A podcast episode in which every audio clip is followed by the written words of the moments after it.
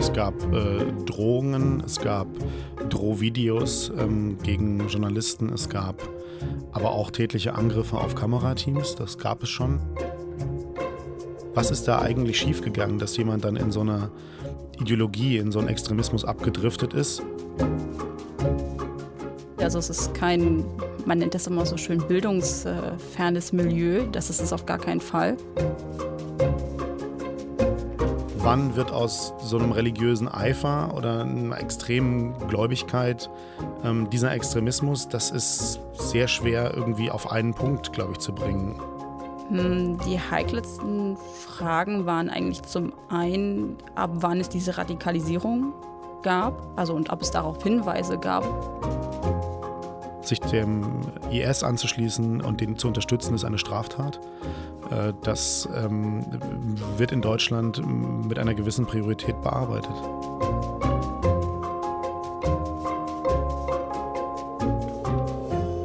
Rund 1000 Deutsche haben in den vergangenen Jahren das Land verlassen, um sich in Syrien und im Irak der Terrormiliz IS anzuschließen. Oft sind das junge Menschen wie das IS-Mädchen Linda W., die im Internet Kontakte zu IS-Anhängern knüpfen, sich radikalisieren und dann entscheiden, ihre Familien zu verlassen. Ein besonderer Fall ist der von Frederik C. Diesem haben meine Kollegen Christina Brause und Florian Flade in den vergangenen Monaten hinterher recherchiert. Dies ist eine neue Folge von Welt Insider. Mein Name ist Carla Baum und ich freue mich sehr, dass ihr heute hier seid, Christina und Florian. Wir uns auch. Hallo. Wie seid ihr auf diesen besagten Frederik C. aufmerksam geworden?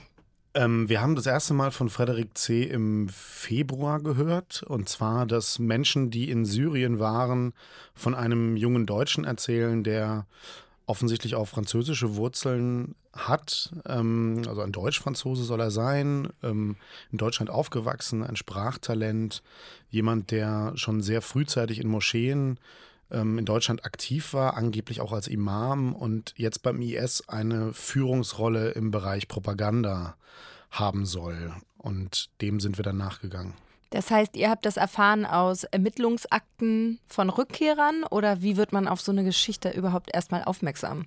Ähm, wir haben davon gehört, dass Menschen, ähm, die dort waren, das berichten. Also so vage müssen wir leider in dem Fall bleiben. Also es gibt, ähm, es gibt keine Ermittlungsunterlagen, ähm, die uns jetzt in irgendeiner Form bekannt wären zu diesem Fall, aber es gibt ähm, Personen, sagen wir so, Personen, die dort waren, wurden befragt und ähm, berichten unter anderem von Frederik. Was ist denn das Besondere an diesem Typen? Also du hast es ja gerade schon ein bisschen gesagt, Florian. Also ein Sprachtalent, ein äh, anscheinend auch gebildeter junger Mann. Was macht ihn aus und was unterscheidet ihn vielleicht auch von anderen prominenten IS-Ausreisern?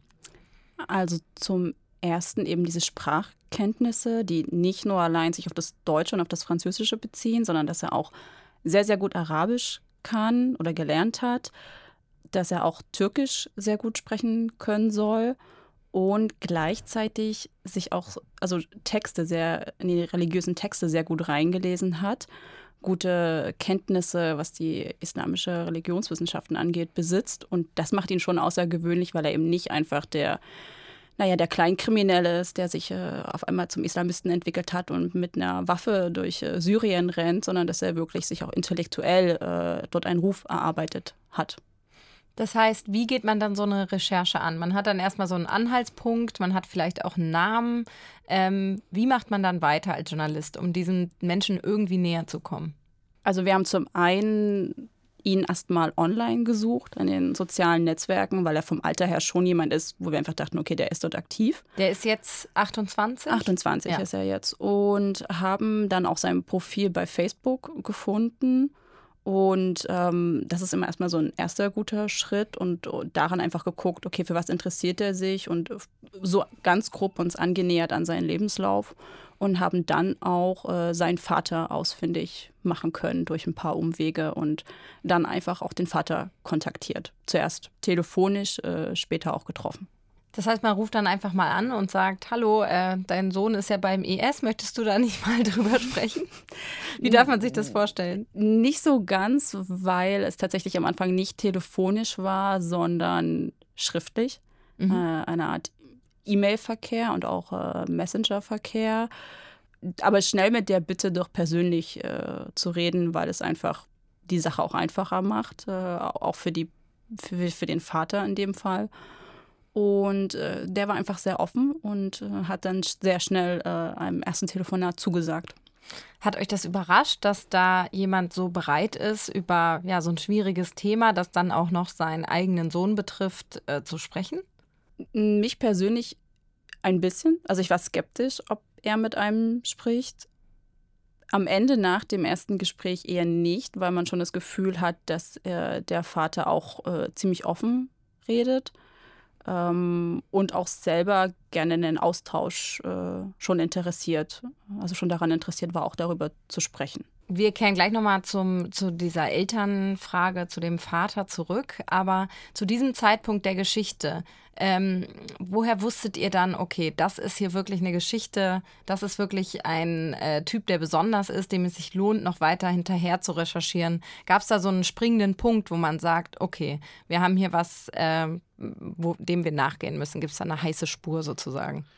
Also man hat ja in den letzten Jahren immer mal wieder ähm, Fälle ähm, medial aufgearbeitet. Ähm, das faktisch ähm, jedes große Medium hatte mal Geschichten zu Biografien ähm, von IS-Kämpfern, von Ausgereisten. Ähm, ich muss persönlich sagen, ich fand total interessant am Anfang jemanden, der offensichtlich doppelte Staatsbürgerschaft hat oder zumindest irgendwie ähm, Deutschland und Frankreich kennt ähm, und offensichtlich ähm, so sich radikalisiert hat, sich so bewegt hat, ähm, dass er vorher nicht aufgefallen ist, also vor der Ausreise.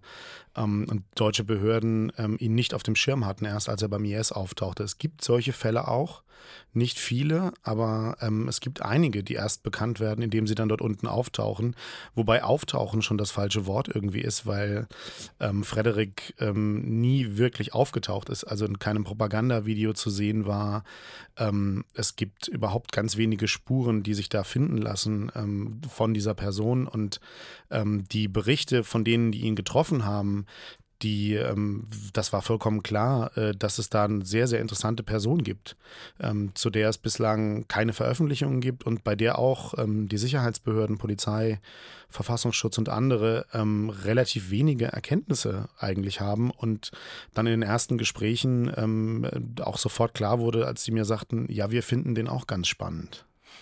Es ist also ein junger Mann, 28 Jahre alt. Kann man denn in seiner Biografie so ein bisschen nachzeichnen, wie er diesen Weg gegangen ist, was da so äh, springende Punkte waren für ihn mit, in seiner Radikalisierung? Also wir müssen ähm, wir nähern uns natürlich einer Person an, ähm, mit der wir erstmal den, nicht sprechen können ähm, und auch am Anfang gar nicht versucht haben, in Kontakt zu treten, sondern wir haben erstmal geguckt, ähm, wen gibt es hier, der mit ihm zu tun hatte, mit dem wir reden können. Ähm, und äh, vor allem auch, weil wir gar nicht wussten, wo dieser Mensch sich aufhält oder ob er noch lebt. Das wissen wir ehrlicherweise bis heute nicht.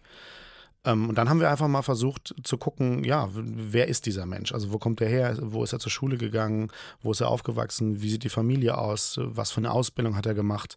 Und das konnten wir in den letzten drei Monaten, solange beschäftigen wir uns jetzt mit dem Fall, ähm, bis zum gewissen Grad, muss man sagen, durchaus rekonstruieren. Das sind dann Erzählungen von aus der Familie oder von Leuten, mit denen er zu tun hatte in der Schule. Das äh, lässt sich rekonstruieren, nur was total interessant ist, wir können eben diesen Punkt wahrscheinlich nicht genau benennen, ab wann der Mensch so stark radikalisiert war, dass er dann irgendwann nicht nur Frederik der Moslem, also der Konvertit, sondern tatsächlich der Islamist und Extremist ähm, wurde. Das ist ja wahrscheinlich bei vielen dieser äh, radikalisierten IS-Ausreiser so das die Hauptfrage. Wann war der Punkt, an dem das sozusagen gekippt ist? Ab wann war das nicht nur äh, eine Phase oder eine Ideologie, der kurzzeitig nachgehangen wurde, sondern wann wurde diese Ausreise geplant? Wann wurde das konkret? Und das scheint ja auch in diesem Fall eine sehr besondere Rolle zu spielen, diese Frage. Äh, absolut. Wir wissen, wie gesagt, wir können es gar nicht genau benennen. Wir haben natürlich die Erzählungen aus der Jugend, ähm, wie sich das entwickelt hat. Er ist mit 16 zum Islam konvertiert und hat sich da sehr für interessiert, soll dann in Moscheen unterwegs gewesen sein in Deutschland ähm, und hat sich in diese Religion, in den neuen Glauben richtig reingelebt, sich für die ähm, religiösen Schriften interessiert, für die verschiedenen Auslegungsformen, ähm, sich damit intensivst beschäftigt, offensichtlich. Aber ähm, wie in vielen anderen Fällen auch, wann wird aus so einem religiösen Eifer oder einer extremen Gläubigkeit ähm, dieser Extremismus, das ist sehr schwer irgendwie auf einen Punkt, glaube ich, zu bringen. Und wie gesagt, bei ihm können wir das definitiv nicht. Das wäre absolut unseriös zu sagen, ab dem Zeitpunkt war das jemand, den wir heute als einen Islamisten oder Dschihadisten bezeichnen würden.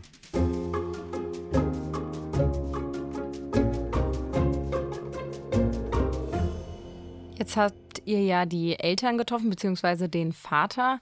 Ähm, mich würde mal interessieren, wie geht man an so ein Gespräch heran? Man möchte ja möglichst viel über diesen Menschen herausfinden, hat es ja aber auch vermeintlich äh, mit einem Opfer dieser ganzen Geschichte zu tun, nämlich einem Familienangehörigen, der nicht weiß, ob sein Sohn noch lebt, ob er jemals ihn wiedersehen wird, äh, all diese Fragen. Wie bereitet man so ein Gespräch vor? Erstmal versucht man natürlich alle Informationen, die man über die Person, zu der man recherchiert, selber hat, zu verifizieren. Und gleichzeitig ging es zumindest mir so, dass ich äh, vor dem Gespräch mit dem Vater trotzdem nicht gesagt habe, okay, das ist jetzt Gesetz, dass alle diese Informationen stimmen, sondern dem Vater immer auch die Möglichkeit äh, geben wollte, zu sagen, okay, nee, das äh, stimmt jetzt nicht oder ich sehe das eher so. Es ist natürlich trotzdem, das weiß man ja auch immer, eine Perspektive von außen, was der Vater über den Sohn erzählt. Ähm, und das erste Gespräch war ehrlich gesagt, also ich hatte insgesamt drei plus so ein bisschen E-Mail-Verkehr dazwischen immer und also drei Gespräche mit dem Vater.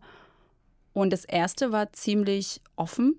Da ging es wirklich erstmal darum, dass er grob die Biografie äh, seines Sohnes erzählt, weil ich auch meinte, naja, es, also eben auch geschildert habe, worum es in unserem Artikel gehen soll oder bei unserer Recherche, nämlich zu verstehen, wie ähm, jemand äh, relativ unauffälliges und auch nicht aus muslimischen Kreisen stammendes aus Deutschland äh, zum IS nach Syrien kommt.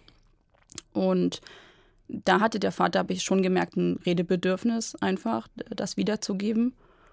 Und je öfter man miteinander spricht, desto mehr spricht man da natürlich auch die kritischeren oder heikleren Fragen an. Was war das so in dem Fall? Was waren so die heiklen Fragen, die du geklärt wissen wolltest?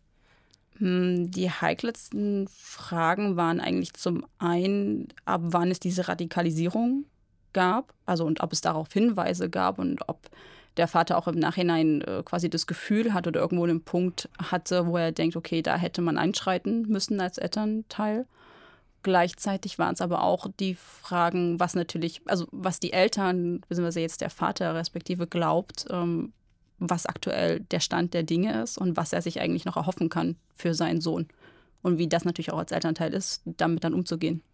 Wie ist denn das so für eine Familie? Also der kommt da aus einem sehr kleinen Ort, ne? Mhm. In, ähm, in, wie heißt der nochmal, Kirchheim am Teck. Mhm ähm, in so einem Milieu dann zu recherchieren, äh, da wird einem ja sicher auch einiges klar darüber, wie es dieser Familie mit so einem Fall gehen muss. Also äh, was waren da so deine Eindrücke, aus was für einem Milieu dieser Ausreiser kommt und wie es sich für diese Familie anfühlen muss, mit diesem Schicksal äh, in Anführungszeichen jetzt leben zu müssen?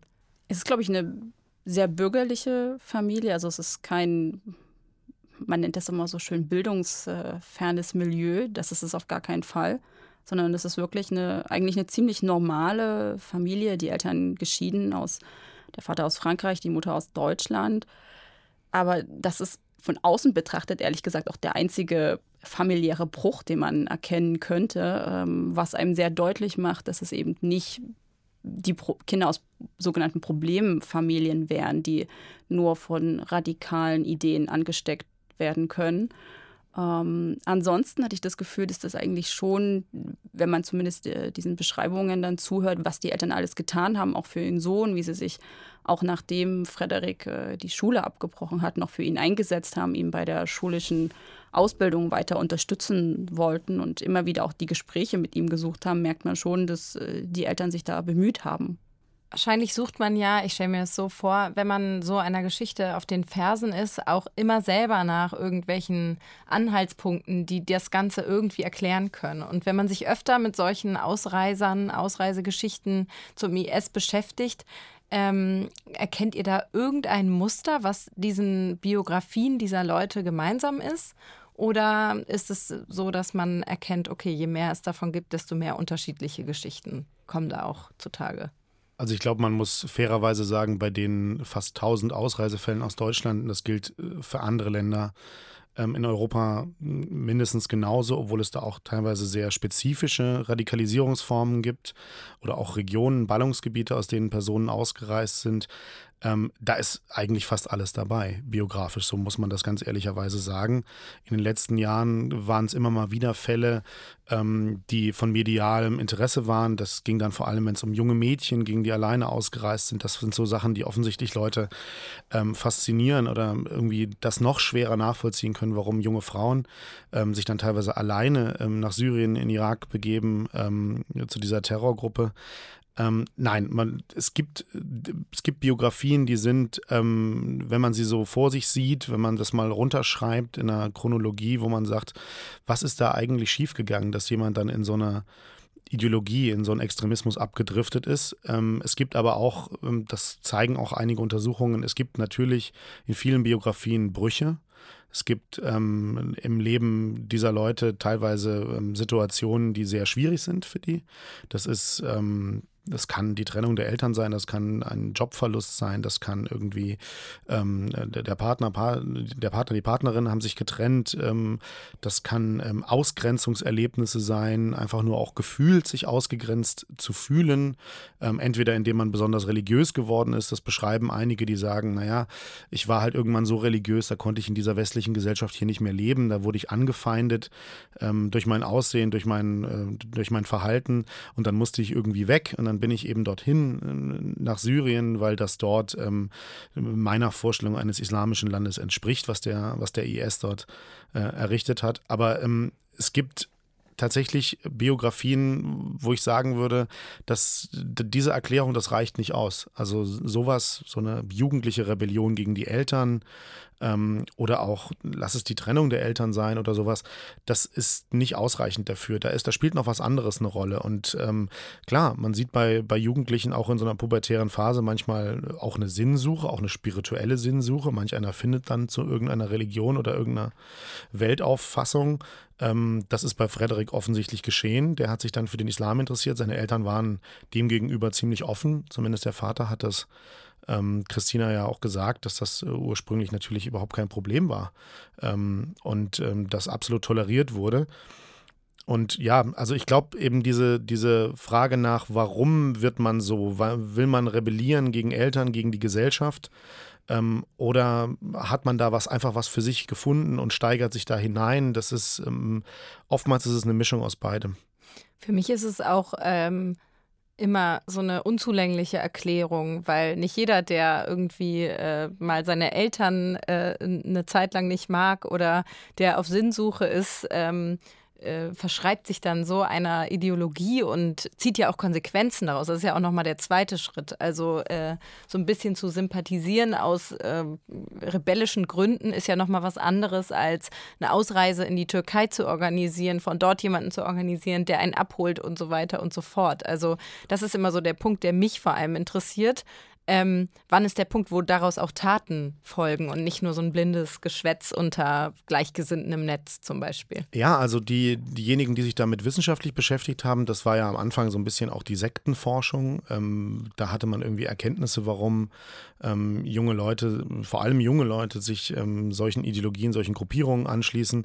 Ähm, da gab es immer wieder die Erklärung ähm, der ja, äh, ob das jetzt ein Neonazi wird oder ein Salafist ähm, oder ein Linksextremer, wie auch immer, ähm, das ist eigentlich irgendwie mehr oder weniger zufällig. Man gerät halt an die eine oder andere Gruppe, ähm, Freunde, Netzwerke, aber dahinter steckt immer dasselbe. Also eine Art Sinnsuche, Gruppenzugehörigkeit, ähm, angenommen fühlen, und ähm, ja, was Neues zu erleben, dann auch was Rebellisches. Und der Salafismus oder der radikale Islam in dem Fall ist eben das Exotischste zurzeit auf dem Markt. Und damit kann man noch ähm, am, am stärksten gegen die Gesellschaft irgendwie rebellieren. Ähm, und gegen die liberalen Eltern Ja, ja, und es gibt einige, die sagen, das ist das absolute Gegenmodell zu unserer Gesellschaft, ob das jetzt mhm. irgendwie ähm, einhergeht mit der Vollverschleierung junger Mädchen, die das dann freiwillig machen und sagen, das ist, ähm, das gehört dazu und damit grenze ich mich ab von einer Gesellschaft, in der irgendwie ähm, andere Werte und Werbung mit nackter Haut und so und ich grenze mich davon ab oder ähm, junge Männer, die dann gerne mit diesem salafistischen Dress äh, durch die Gegend laufen und da eine Jugendsubkultur sich darum eigentlich entwickelt hat. Ähm, ja, das gibt es, aber trotzdem, wie du gerade gesagt hast, es muss ja etwas Spezifisches geben, warum Leute dort landen.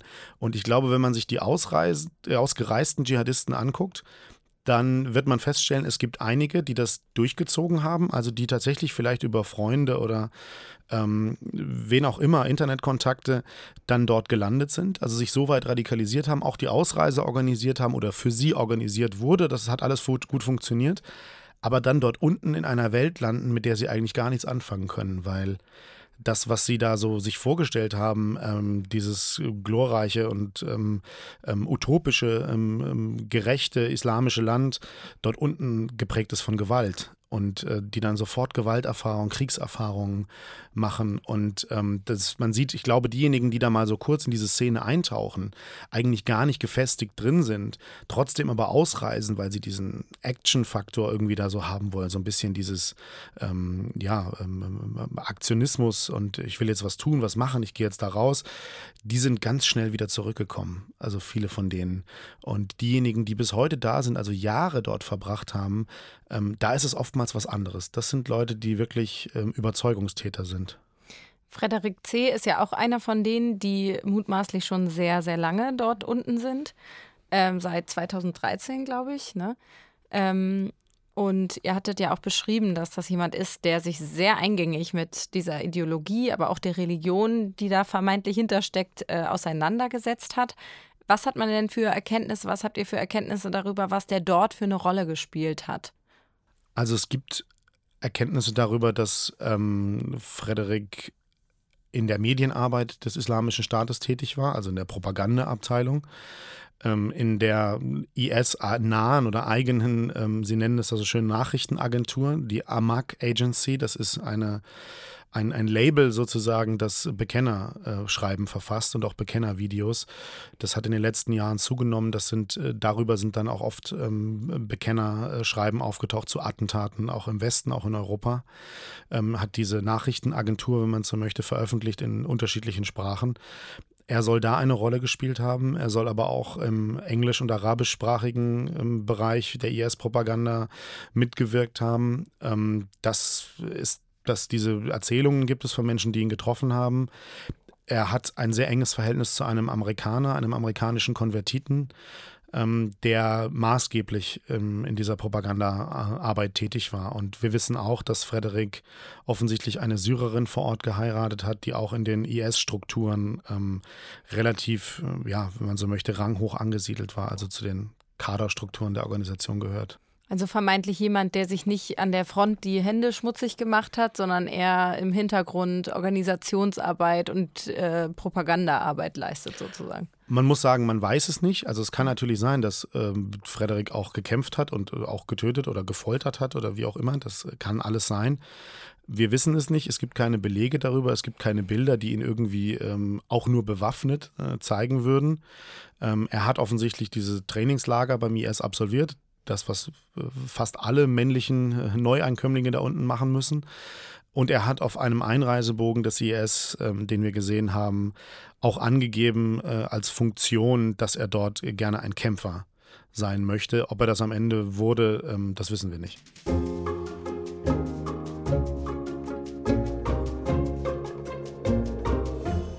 Wahrscheinlich sind das jetzt relativ sensible Informationen, aber vielleicht könnt ihr es trotzdem ein bisschen beschreiben. Wie kommt man an solche Bilder? Wo guckt man nach? Wie versucht man irgendwie die Spuren dieser Leute einzugrenzen? Ähm, oder ist das alles geheim und ihr dürft das nicht sagen? Nein, nicht alles davon ist geheim. Und Christina hat es ja gerade gesagt, man sucht natürlich auch den Spuren in den sozialen Netzwerken nach.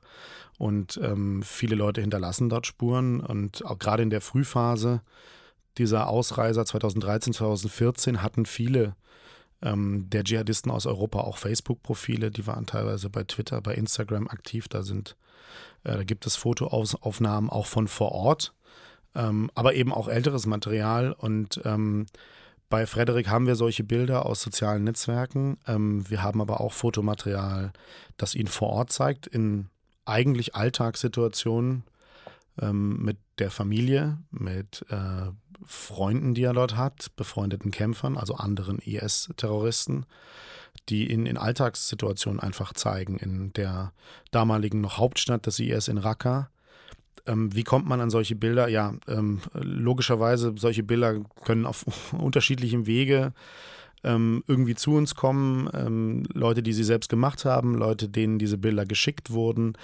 falls diese Bilder irgendwie beschlagnahmt wurden. Das sind alles Möglichkeiten, irgendwie, wie man da rankommen könnte. Ähm, wie wir genau daran gekommen sind, können wir leider nicht sagen. Wie ist das denn? Also man hinterlässt ja auch selber Spuren im Netz, wenn man sich in mhm. solche Facebook-Profile äh, einliest und sich das anschaut und so weiter.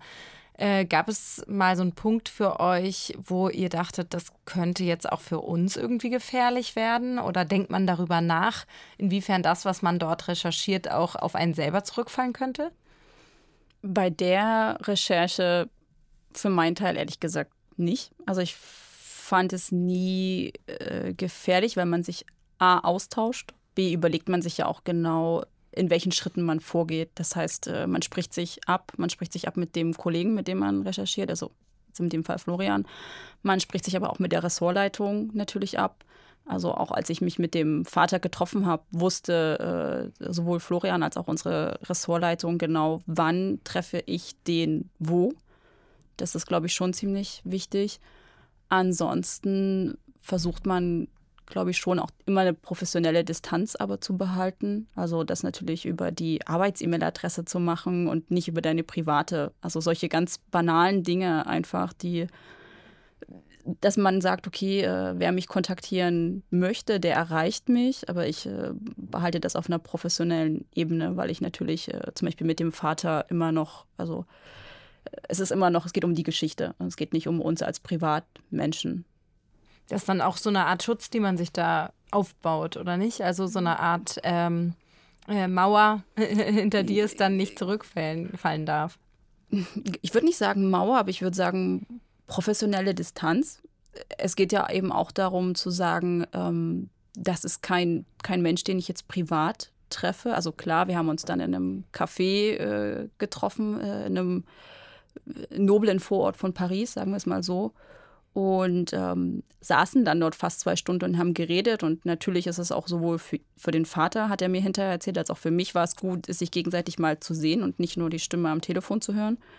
Aber die journalistische Skepsis ist ja trotzdem noch da. Also nur weil er mir das sagt, kann ich das ja nicht per se glauben, sondern ich muss es immer noch hinterprüfen. Und diese Distanz ist auch wichtig und auch ähm, genau diese Fakten mit, ich äh, gebe meine private Nummer nicht raus, sondern ich nehme die Arbeitsnummer. Genau sowas hilft dabei auch immer wieder, sich ins Gedächtnis zu rufen. So tragisch die Geschichte des äh, Vaters und von, von Frederik selber ist, ist es, eine, ist es trotzdem eine Geschichte, mit, auf die ich äh, mit Distanz gucken muss, vor allem auch. Nicht nur sollte, sondern wirklich muss. Gab es denn eigentlich mal Fälle, wo wirklich äh, Journalisten aus der salafistischen Szene heraus bedroht wurden in Deutschland, weil mm, sie der Meinung waren, dass die jetzt bestimmten Geschichten, bestimmten Leuten etwas zu nahe kommen? Ja, das gab es. Es gab äh, Drohungen, es gab Drohvideos ähm, gegen Journalisten, es gab aber auch tätliche Angriffe auf Kamerateams. Das gab es schon. Das ähm, hat stattgefunden. Da wurden Kameras kaputt gehauen. Ähm, da ja solche solche Dinge passieren. Es gab vor allem, ähm, als es sehr kritische Berichterstattung gab zu der Koranverteilaktion, die vor einigen Jahren lief, als Salafisten in Fußgängerzonen und teilweise auch vor Schulen ähm, und an anderen öffentlichen Orten Korane verteilt haben. Eine riesige Aktion, die in ganz Deutschland lief, an der viele Leute aus dieser Szene beteiligt waren. Da gab es Berichterstattung darüber, dass ähm, darunter auch da werden auch Leute angeworben, ähm, da wird missioniert für eine sehr radikale Form des Islams und einige der Leute, die dadurch, die dort mitgemacht haben, die dort angesprochen wurden, sind dann am Ende auch nach Syrien in den Irak ausgereist, relativ viele sogar. Da gab es Berichterstattung und ähm, die Journalisten, die darüber berichtet haben, die haben ähm, oftmals ähm, ja, ähm, Droh-E-Mails bekommen. Ähm, es gab Videos, in denen diese Journalisten auch gezeigt wurden. Das gibt es. In dem Fall, den wir jetzt recherchiert haben, stellt man sich natürlich am Anfang die Frage, hm, wo könnte das jetzt irgendwie heikel werden? Es gibt natürlich mehrere Facetten. Es gibt einmal ähm, den islamistischen Bereich, also die Szene, diese Organisation, ähm, ähm, was, was ist das für ein Risiko? Und das andere ist natürlich, naja, wir sprechen über eine Person, also wir nähern uns einem jungen Mann an, für den sich auch Behörden interessieren, auch Geheimdienste und die Polizei. Und da hat man auch immer mal wieder im Hinterkopf, naja, wenn ich jetzt in Kontakt trete mit einigen Menschen, bekommen das nicht vielleicht auch andere mit. Also, dass ich dann eventuell ähm, Leute habe, die da mithören oder mitlesen.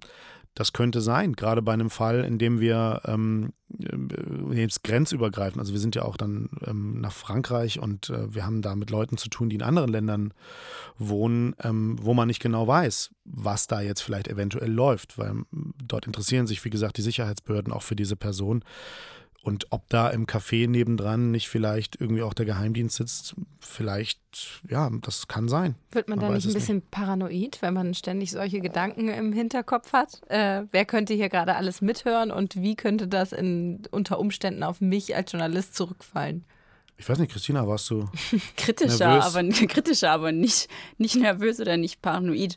Äh, du überlegst ja natürlich schon in dem Moment vor allem, also ich bin mit dem Flugzeug nach Frankreich äh, geflogen äh, und da hast du eine Sicherheitskontrolle. Und natürlich war vorher die, die Absprache äh, auch innerhalb des Ressorts wichtig. Okay, was nimmt man jetzt mit an Material? Was lässt man lieber hier?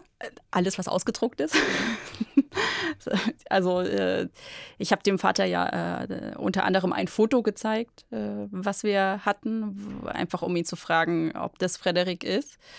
Ähm, und äh, da haben wir uns dann relativ schnell darauf geeinigt, dass ich das besser nicht auf äh, abgedrucktem Papier irgendwo in meiner Handtasche äh, lasse oder in meinem Rucksack, äh, während ich da einmal durch die, durch die ähm, Kontrolle am Flughafen spaziere. Man glaubt es manchmal nicht, aber äh, auch Journalisten kommen manchmal in, in die Lage, dass sie vielleicht mehr wissen oder mehr haben als manche Behörde oder manche Staatsanwaltschaft an, an Material oder an Wissen. Und ähm, das will man dann von der Seite der Behörden vielleicht ja auch irgendwie haben oder zumindest mitbekommen.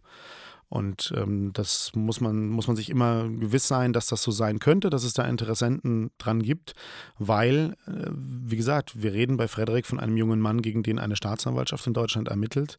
Sich dem IS anzuschließen und den zu unterstützen, ist eine Straftat. Äh, das ähm, wird in Deutschland mit einer gewissen Priorität bearbeitet.